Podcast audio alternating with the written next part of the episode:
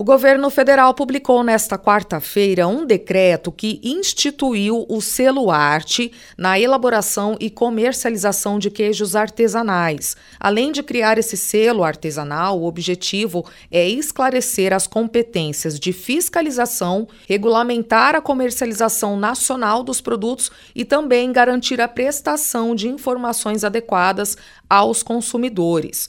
Com essa mudança, os queijos artesanais elaborados por métodos tradicionais, com vinculação e valorização territorial, regional ou cultural, serão identificados por selo único com a indicação queijo artesanal.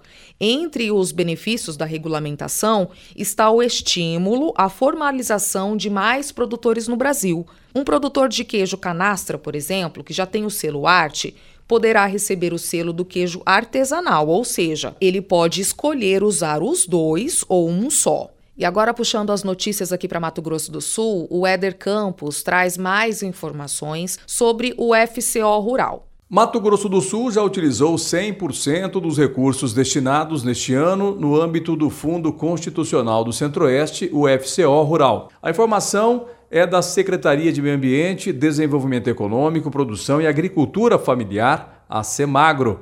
Desta forma, de janeiro a maio de 2022, as contratações para o financiamento de novos empreendimentos do agronegócio no estado consumiram 1 bilhão e 100 milhões de reais.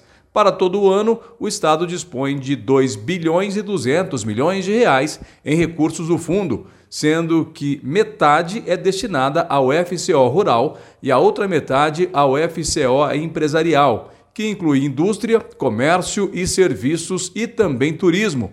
De acordo com a nota divulgada pela Secretaria, com a elevada demanda dos produtores rurais, as instituições que integram o SAFE FCO no Estado decidiram suspender até o final do mês de agosto a entrada de novas cartas consultas do FCO Rural. Isso porque a expectativa nesse momento é de que só haja recurso novo do FCO para Mato Grosso do Sul em 2023. Confira agora outras informações.